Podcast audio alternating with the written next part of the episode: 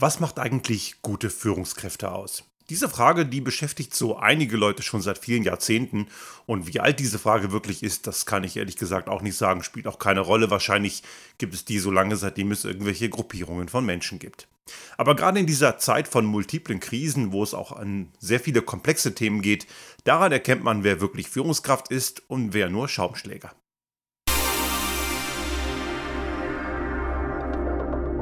Der Restart Thinking Podcast. Ideen und Lösungen für die Transformation der Wirtschaft und Gesellschaft für das 21. Jahrhundert.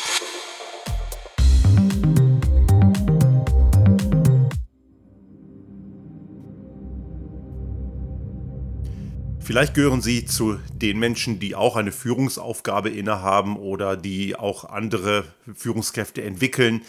Wir in unserem Unternehmen tun das ja. Wir haben eben eine verschiedene, vielfältige Aufgaben, natürlich durch Projektumsetzung, durch strategische Weiterentwicklung von Organisationen, nicht nur im privaten, sondern auch im öffentlichen Sektor, auch Menschen weiterzuentwickeln. Und zu diesen Menschen gehören natürlich auch Führungskräfte. Und damit eins klar ist vorweg, wir sind nicht diejenigen, die Ihnen sagen, wie die Welt funktioniert, denn so funktioniert ja keine Entwicklung von Menschen, sondern es geht darum, dass man andere und neue Möglichkeiten aufzeigt. Und was wir gerade in dieser Zeit von multiplen Krisen erleben, ist etwas, das wir sehr gut als Übungsbeispiel nehmen können, wie eigentlich Führung funktionieren muss oder kann. Denn diese Vielzahl an gerade schwierigen Situationen, die es zu meistern gibt, sowohl für Unternehmen als auch für den öffentlichen Sektor, die zeigt letzten Endes sehr deutlich, wer gute Führung versteht, wer diese Kunst beherrscht und wer am Ende nur Aktionist ist oder vielleicht sogar nur Selbstdarsteller. Die Bandbreite von Leuten, die in Führungspositionen sind, ist sehr vielfältig und ich muss leider feststellen, dass die meisten dieser Aufgabe leider nicht gewachsen sind. Und das liegt auch daran, dass die Instrumente, warum jemand Führungskraft wird, oft nicht die richtigen sind. Wir kommen am Ende dieser Folge nochmal kurz darauf zu sprechen, wieso das so ist und warum manche eben nicht in so eine Position gehören und wie sich das äußert. Aber vielleicht vorweg die Grundfrage, die würde ich gerne versuchen zu beantworten. Was macht in solchen Zeiten, in die wir gerade erleben, eine gute Führungskraft aus? Und das gilt natürlich nicht nur für solche Zeiten von multiplen Krisen, das gilt natürlich auch darüber hinaus, aber in solchen Zeiten multipler Krisen und hoher Komplexität merkt man es ganz besonders.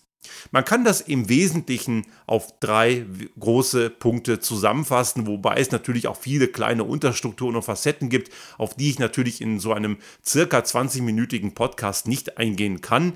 Aber ich kann zumindest so diese drei großen Grundelemente darstellen, um die es im Wesentlichen geht.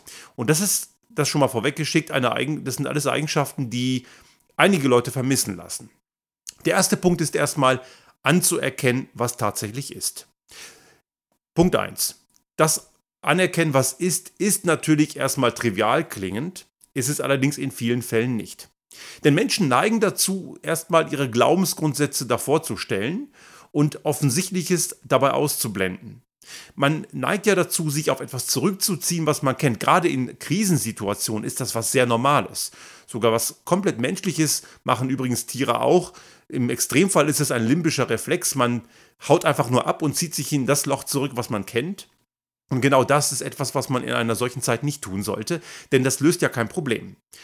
Also etwas anerkennen, was den eigentlichen bisherigen Erfahrungen vielleicht sogar widerspricht.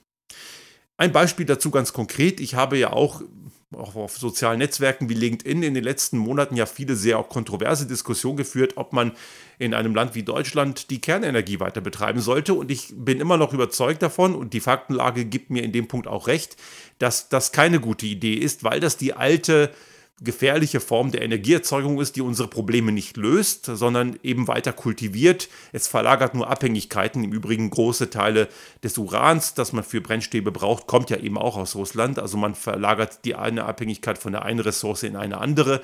Noch dazu ist es eine Hochrisikotechnologie und eben sehr, sehr teuer. Löst also unsere Probleme überhaupt nicht, auch gerade in Richtung Klimakrise nicht, denn das ist nur eine weniger dreckige Technologie, aber sie ist immer noch auch sehr CO2-emissionsintensiv, was immer gerne von den Fans dieser Technologie weggeredet wird. Aber ich habe an einem Punkt eine Korrektur vollzogen, nämlich die Frage des Streckbetriebs. Vor einem Dreivierteljahr etwa hätte ich noch gesagt, auf keinen Fall. In der jetzigen Situation kann man durchaus sagen, lasst die drei strahlenden Dreckschleudern ruhig nochmal länger laufen mit dem vorhandenen Rohstoff, denn der Müll ist ja ohnehin schon da und ich erzeuge dadurch kein größeres Müllaufkommen mehr.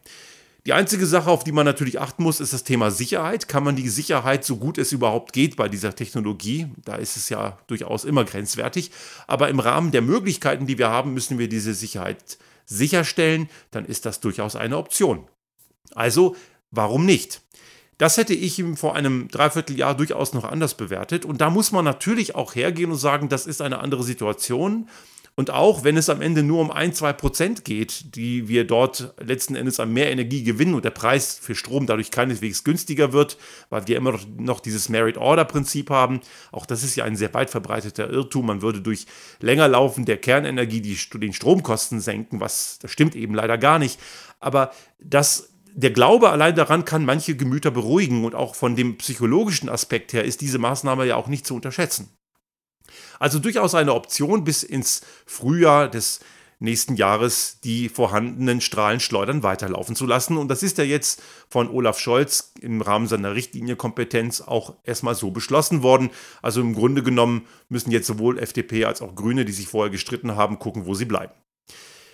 Das hat allerdings, und wenn wir jetzt schon in diesem politischen Umfeld schauen, Umfeld schauen, Robert Habeck auch sehr gut gemacht. Er hat Tatsachen akzeptiert, denn das Reisen in irgendwelche arabischen Staaten, um dort um Flüssiggas zu betteln und gleichzeitig an der Nordseeküste Flüssiggasterminals hochzuziehen, widerspricht ja komplett dem Überzeugungen eines grünen Wirtschaftsministers.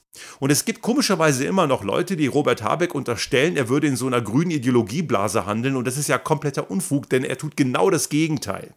Er hat die Tatsachen mehr als akzeptiert. Und natürlich hat auch er nicht alles richtig gemacht. Wer macht das schon? Und ich möchte momentan auch in seiner Haut nicht stecken, denn es gibt ja viele Leute, die ihn anzählen und ihn nur rumbepöbeln, obwohl er wirklich trotz der Fehler, die er gemacht hat, extrem viel richtig gemacht hat und er hat Überzeugungen über Bord geworfen, weil die Situation momentan so ist, wie sie ist. Und natürlich kann auch ein Robert Habeck die Fehler, die 20 Jahre gemacht wurden, nicht in zwei Monaten korrigieren. Aber anscheinend gibt es Leute, die erwarten das von ihm. Und wenn man das natürlich nicht tut, dann ist man natürlich der böse Wirtschaftsminister. Und dazu kommt natürlich, dass es auch eine Vielzahl von Leuten gibt, bei denen sind ja Grüne Parteimitglieder und in dem Fall Politiker und Politikerinnen per se erstmal ein Feindbild, weil die brauchen ja halt Feindbilder, weil ohne Feindbilder können sie nicht leben. Aber auf die Vollidioten darf man eh nicht hören. Also das gehört erstmal zu einem guten Führungsstil, Tatsachen anzuerkennen. Und zu Tatsachen anerkennen gehört auch die Klimakrise anzuerkennen, was auch viele nicht tun. Ein sehr schönes Beispiel von Versagen in dem Kontext ist der Bundesstaat Missouri. Der Bundesstaat Missouri wird von sehr radikalen Republikanern regiert, die sehr Trump-nah sind, also ziemlich im rechtsextremen Milieu. Und die haben ihre Pensionsfonds-Investments, das kam letzte Woche in den Medien, von BlackRock abgezogen. BlackRock, das ist der größte Vermögensverwalter weltweit und der hat angefangen, auch zunehmend in regenerative grüne Investments zu investieren weil es besser ist für die Investments selber. Denn auch bei BlackRock hat man verstanden, dass das Ignorieren der Klimakrise sich negativ auf Investments und auf finanzielle Güter auswirkt. Also BlackRock ist keineswegs ein grünes Unternehmen, im Gegenteil, die machen immer noch in fossilen Müll und sind, das sind immer noch Verbrecher, auch im Kontext der Klimakrise. Aber wenn man BlackRock für zu grün hält, dann hat man in der Tat ein ganz massives Verständnis und Realitätsproblem. Denn die Begründung des Bundesstaats Missouri und der dort regierenden Republikaner war, dass das Ausrichten von Finanzentscheidungen gemäß der Klimakrise und dem Pariser Klimaabkommen eine, ein Risiko für die nationale Sicherheit sei. Und da muss man schon sagen, dass diese Leute irgendwie die letzten Jahre komplett gepennt haben und dass auch die USA von massiven Umweltkatastrophen heimgesucht wurden. Nicht zuletzt die ganzen Hurrikanstürme, die ja viel intensiver und viel zerstörerischer geworden sind. Und auch die Versicherer beziffern das in knallharten Zahlen. Man sieht also hier sehr gut, dass das Anerkennen von Fakten und Tatsachen dazu führt, sogar bei einem gierigen Finanzverwalter und Finanzinvestor wie BlackRock, dass man anfängt, das in Investmententscheidungen mit einzubeziehen. Und hier sei es mal ganz klar gesagt, ich wiederhole mich an dieser Stelle, BlackRock macht das nicht, weil die ein grünes Gewissen gefunden hätten, sondern weil es sich monetär einfach sonst nicht rechnet. Das ist eben Anerkennen von Tatsachen und da sind eben die Republikaner in Missouri komplett auf dem falschen Dampfer eingestiegen und kapieren wirklich die Realität in keinster Weise. Ich möchte hier nicht über, noch über die Leute reden, die ganz massiv die Klimakrise weiterhin leugnen und dummes Zeug erzählen. Dazu als Beispiele genannt so das Heartland Institute in den USA. Das ist so ein Analogon zu dem, was es in Deutschland gibt. Da heißt das EIKE. Das ist auch so ein Lügenschwurblerverein, die dummes Zeug erzählen und noch immer behaupten, es gäbe die Klimakrise nicht oder zumindest, dass der Mensch diese nicht verursacht hätte. Aber wer diese Sachen heute noch immer glaubt, der glaubt vermutlich auch, dass die Erde eine Scheibe ist. Aber gut, es geht ja nicht nur um so eklatantes Versagen in Sachen Tatsachen, es geht auch um viele andere Facetten, also Tatsachen anerkennen. Kommen wir zu Punkt 2. Der zweite Punkt ist ein Aspekt, der deutlich tiefer in dieses Ganze hineingreift, nämlich, dass man verstehen muss, dass die Lösung, die wir heute brauchen, in einem Lösungsraum liegt, den wir noch nicht kennen. Es gibt eine ganze Menge Leute, die interpolieren nur den Status quo weiter und glauben, dass sie damit die Lösung gefunden hätten. Und genau das funktioniert nicht. Die Lösung für große immanente Probleme, auch gerade bei der Klimakrise oder auch bei Pandemien oder auch bei politischen Unruhen und bei politischen Konflikten und gesellschaftlichen Konflikten liegen ganz, ganz oft in einem Lösungsraum, den kennen wir noch gar nicht. Nehmen wir das Beispiel der Mobilität. Viele glauben noch immer, und diese Woche ist ja auch schön bekannt geworden, dass die EU die Verbrenner verbieten will ab 2035. Ich finde, das ist zehn Jahre zu spät, aber da gibt es noch immer Leute, gerade aus der FDP, die mit einem Unternehmen wie Porsche eng verbandelt sind, die glauben immer noch, E-Fuels sei eine geile Sache. Das tun sie deswegen, weil sie nur Verbrenner kennen. Das ist das, was sie können und was sie wissen und deswegen glauben sie, dass das ein Lösungsansatz ist. Ist er allerdings nicht. E-Fuels sind keine Option. Ein Zehntel der eingesetzten Primärenergie am Ende für Bewegung einzusetzen in einer Zeit, wo wir auch Energie sparen müssen, ist komplett bescheuert. Das macht null Sinn. Aber man glaubt trotzdem daran, weil man meint, dass das Ganze eben immer so sein müsse, wie man es seit Jahrzehnten falsch gemacht hat. Ich gehe noch einen Schritt weiter. Das Auto ist keine Option für die Mobilität von morgen, weil eine ein Auto, auch wenn es elektrisch fährt, immer noch in der heutigen Anwendung ein Stehzeug ist. Steht dumm rum und wenn es bewegt wird, nur eine Person oder maximal zwei, selten mehr. Und dadurch ist diese Ressource so ineffizient, dass das überhaupt keinen Sinn macht. Aber trotzdem glauben einige, die Mobilität von morgen müsste so sein wie heute. Und das kann sie eben nicht sein. Mich hat vor kurzem einer auf LinkedIn gefragt, wie kann man denn ohne Auto wegfahren und einen Ausflug machen und neue Landschaften erkunden? Die Frage hat er ernst gemeint. Er kommt nicht auf die Idee, dass man sagen kann, man setzt sich auf sein Radl und fährt los oder man nimmt die Bahn, nimmt sein Radl mit, steigt irgendwo aus und fährt mit dem Fahrrad. Das ist nicht nur günstiger und gesünder, sondern man erlebt auch eine Landschaft, eine Region sehr viel intensiver, als mit dem Auto durch die Gegend zu brausen. Also das sind alles Möglichkeiten, die sich gewisse Leute überhaupt nicht vorstellen können. Ein weiterer Punkt ist auch die Energieversorgung. Mich hat in der letzten Woche bei der Sendung Maischberger der, äh, der Herausgeber der Welt, Stefan Aus, ziemlich geärgert. Der hat, der war mal irgendwann beim Spiegel und irgendwann ist er falsch abgebogen und ist heute Herausgeber der Welt. Die Welt, Sie wissen schon, das ist das Schmuddelblatt für Pseudo-Intellektuelle, denen die Blödzeitung zu schmuddelig ist. Und die, der steht dort in dieser Sendung oder sitzt, um genau zu sein, und besteht darauf, dass es absolut unmöglich sei, ein Industrieland wie Deutschland 100% erneuerbar mit Energie zu versorgen. Und da möchte man am liebsten sich daneben setzen und ihn kräftig schütteln und sagen, ey Junge, nur weil du dir das nicht vorstellen kannst, heißt das nicht, dass es das nicht gibt. Das liegt also außerhalb seiner Vorstellungskraft. Es funktioniert jedoch. Es ist schon auch mehrfach durchgerechnet worden, dass das geht. Natürlich nicht von heute auf morgen, weil die ganze Infrastruktur und die Leistung dafür natürlich noch nicht installiert wurde, weil man eben unter anderem, das ist ein wesentlicher Grund, an den alten monolithischen Kraftwerkkonzepten festhält. Und ich verlinke nochmal einen Artikel, den ich beim Report in Österreich, im Wirtschaftsmagazin, mal vor einigen Monaten geschrieben habe. Die Energieversorgung von morgen ist eine andere. Das ist eben nicht mehr so, wie es früher war. Und die wird viel dezentraler sein. Und nur weil sich ein Stefan Aust und viele andere gewisse Dinge nicht vorstellen können, heißt das nicht, dass es nicht funktioniert. Und selbst Dinge, die vielleicht heute noch nicht funktionieren oder wir haben noch keine Lösung, selbst die müssen wir uns vorstellen, weil wir erst diese Lösung dann anfangen zu entwickeln. Innovation entsteht nicht dadurch, indem man den Status quo weiter konserviert und weiter optimiert, sondern weil man den bekannten Lösungsraum verlässt und in einen neuen Lösungsraum geht, den man vielleicht am Anfang für völlig unmöglich hält. Ich bin auch zum Beispiel beim Thema Elektromobilität, auch wenn ich das Elektroauto für falsch halte, immer noch begegne ich Leuten, die mir erzählen, dass das im Alltag nicht funktioniert. Und wenn ich dann sage, wir machen das aber seit 2016, nee, das geht trotzdem nicht. Aber wir machen das seit 2016. Nee, das kann nicht sein. Also die stehen ganz klar mir gegenüber und sagen, kann nicht sein, was du seit sechs Jahren tust. Genauso auch Mobilität nur mit Bahn zu äh, gestalten und öffentlichem Personennahverkehr, das machen wir seit 2018, 19. Glauben immer noch Leute, das geht nicht.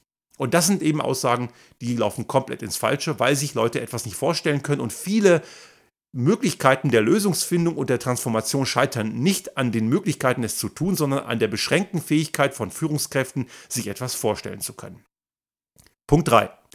Ambiguitätstoleranz. Die Fähigkeit, mit Ungewissheit umzugehen. Wenn wir uns auf den Weg machen in einen neuen Lösungsraum, werden wir viele Dinge einfach noch nicht kennen. Das ist normal. Würden wir sie kennen, dann wäre es ja nicht neu. Und dann wäre es ja auch keine Veränderung und auch keine Verbesserung. Wir würden nur den Status quo konservieren und das macht ja eben, wie zuvor geschrieben, keinen Sinn. Das bedeutet, ich muss auch mal Fehler machen und Dinge laufen auch mal nicht perfekt und wie geschmiert.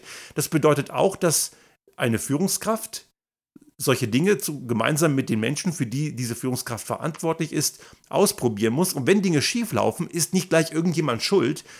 Da geht es also nicht darum, und das gilt auch in Richtung Politikerinnen und Politiker, wenn die Fehler machen, dann darf man sie nicht gleich irgendwie verbal zunichte machen und angreifen, so blöde, blöde Politiker, die kriegen nichts hin, sondern was haben wir daraus gelernt? Schuldige suchen hilft uns überhaupt nicht weiter.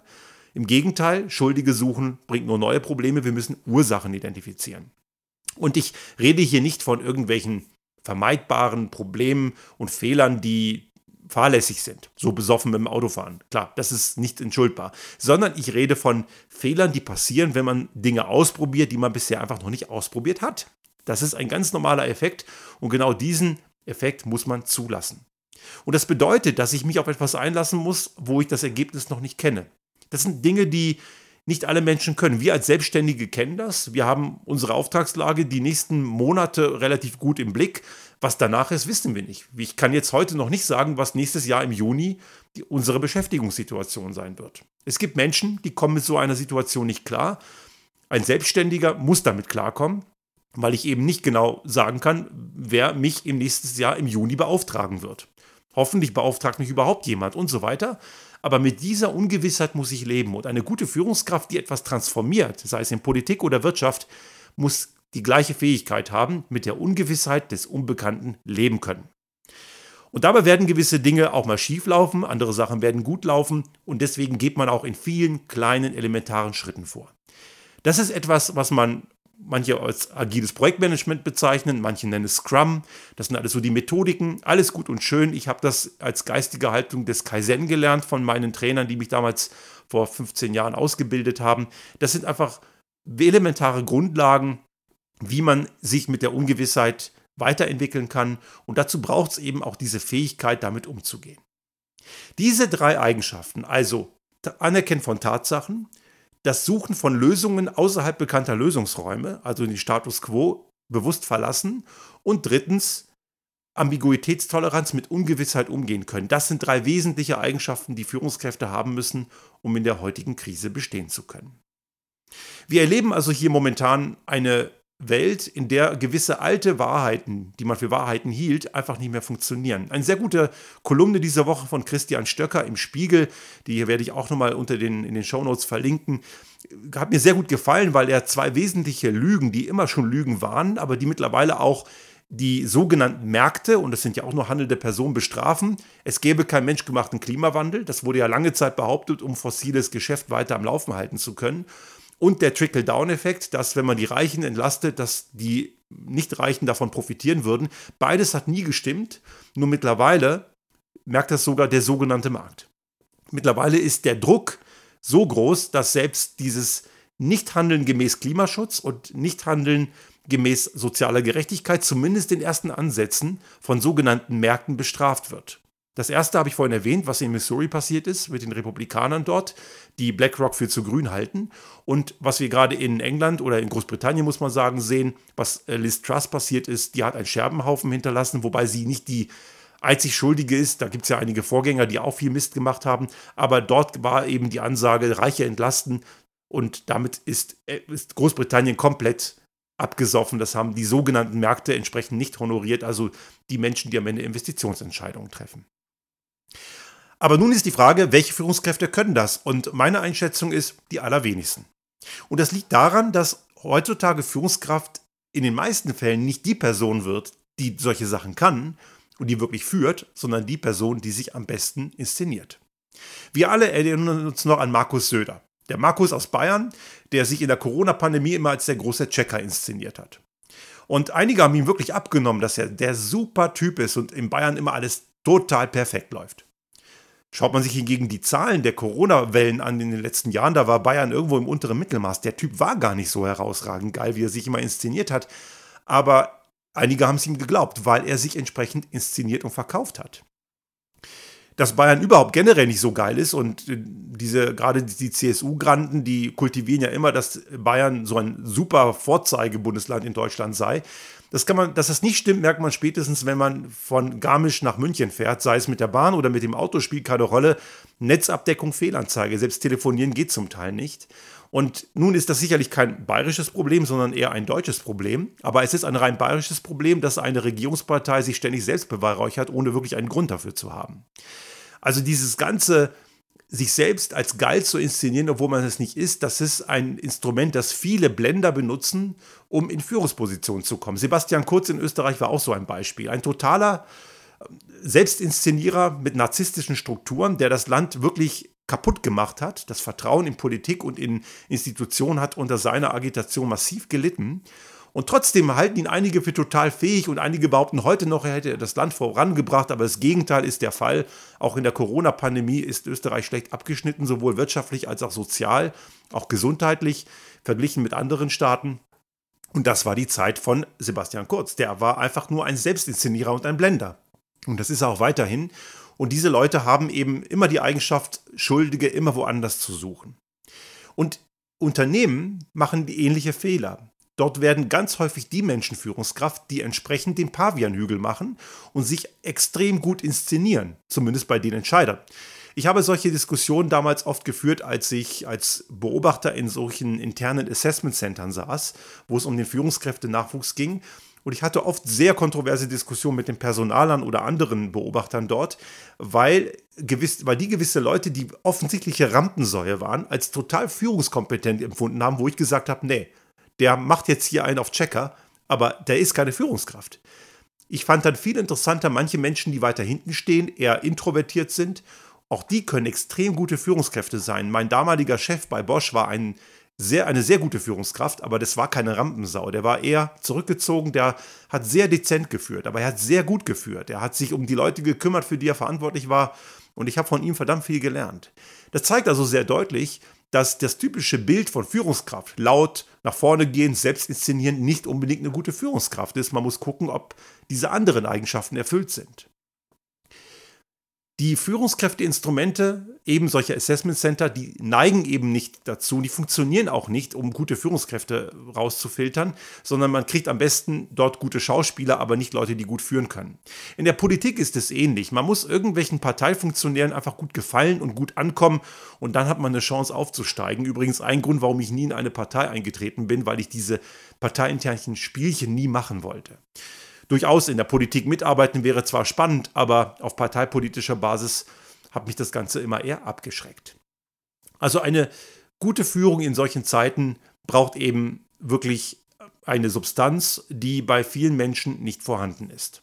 Menschen neigen dazu, sich immer wieder in Bekanntes zurückzuziehen. Und manche sogar, gehen sogar so weit, und das sind dann die ganzen Bescheuerten, die meistens montags auf der Straße rumpöbeln und sich im Widerstand fühlen gegen was auch immer, wo es gar keinen Widerstand gibt. Das sind diese wohlstandsverwahrlosten, wohlstandsverwahrlosten Typen, die äh, sich in einer Diktatur wähnen. Wobei, wenn ich dann sehe, was die Frauen im Iran machen oder die Menschen, die in Russland weiße Zettel hochhalten, das sind Menschen, die Mut haben weil die müssen damit rechnen, dass sie dafür in den Knast kommen oder das nicht überleben. Während diese ganzen Jammerlappen in Deutschland oder auch in Österreich, die auf die Straße gehen und gegen das System wettern und sich im Widerstand wählen, einfach nur jämmerliche Leute sind, die meistens keine ernsthaften Probleme haben. Manche von denen vielleicht, aber die sollten da nicht hingehen. Aber diese Ignoranz und auch dieses Kultivieren von, von Feindbildern führt am Ende niemals dazu, dass man ein Problem löst. Aber Schuldige, das sind einfache Antworten. Einfache Antworten funktionieren in heutigen Krisen oberflächlich zur Zufriedenstellung und zur Befriedigung einfacher Bedürfnisse immer erstmal relativ gut. aber sie lösen eben kein einziges Problem. Sie machen vorhandene Probleme immer nur größer. Darüber haben wir auch schon mal gesprochen vor einigen Wochen, als es um den Wahlerfolg der Rechtsextremisten in Italien ging. Auch diese Leute, die jetzt dort am Ruder sind, werden das Land noch weiter kaputt machen und werden keine einzige Lösung bieten können, weil sie eben am Ende nur Feindbilder kultivieren und nur Schuldige suchen. Gute Führungskräfte müssen diejenigen sein, die diese Eigenschaften, die ich hier beschrieben habe, auf jeden Fall erfüllen. Und sie müssen dabei auch die Fähigkeit haben, andere dabei mitzunehmen. Und das können in Summe eher kreative Menschen recht gut, das können in der Tendenz auch Frauen eher sehr gut. Natürlich nicht alle Frauen können das und nicht alle Männer können das nicht, aber weiblicher Führungsstil ist in solchen Tagen durchaus gefragter denn je. Wir haben auch in der Pandemie gesehen, dass zum Beispiel ein Land wie Finnland oder auch Neuseeland, beides mit weiblichen Premierministern, die haben es sehr viel besser gemacht als manche männlichen Kollegen. Und der weibliche Führungsstil hat dort gewisse Stärken. Auch Menschen, die kreativ sind, ob männlich oder weiblich, die haben Eigenschaften, die sich da, die, die sich da deutlich leichter fallen. Die kriegen das sehr, sehr viel besser hin, weil sie in der Lage sind, Dinge zu denken, die außerhalb der Komfortzone sind, die außerhalb der Status quo sind. Also Menschen, die vielleicht sonst in ihrer Freizeit Musik machen oder künstl anderweitig künstlerisch aktiv sind, die tun sich tendenziell leichter. Ich will damit natürlich auch nicht sagen, dass jeder, der kreativ ist, auch automatisch eine gute Führungskraft ist. Ich habe im Tonstudio auch mit Leuten zusammengearbeitet, die waren sehr kreativ, aber das waren einfach nur Choleriker und Tyrannen. Die haben von Führung nichts verstanden. Also es gibt dort nicht diese pauschalen Schubladen. Bekanntermaßen passen Menschen nicht in Schubladen. Aber wir müssen Führung anders bewerten. Und Führungskraft ist eben nicht jemand, der eine große Klappe hat und der einfache Antworten äh, konstruiert auf komplexe Fragen. Und es ist auch erst recht nicht jemand, der Feindbilder kultiviert. Führungskraft ist jemand, der in der Lage ist, das zu denken, was wir heute noch nicht wissen und der in der Lage ist, sich dort gemeinsam mit anderen auf den Weg zu machen. Und es braucht auch sehr viele soziale Fähigkeiten und entsprechende Empathie.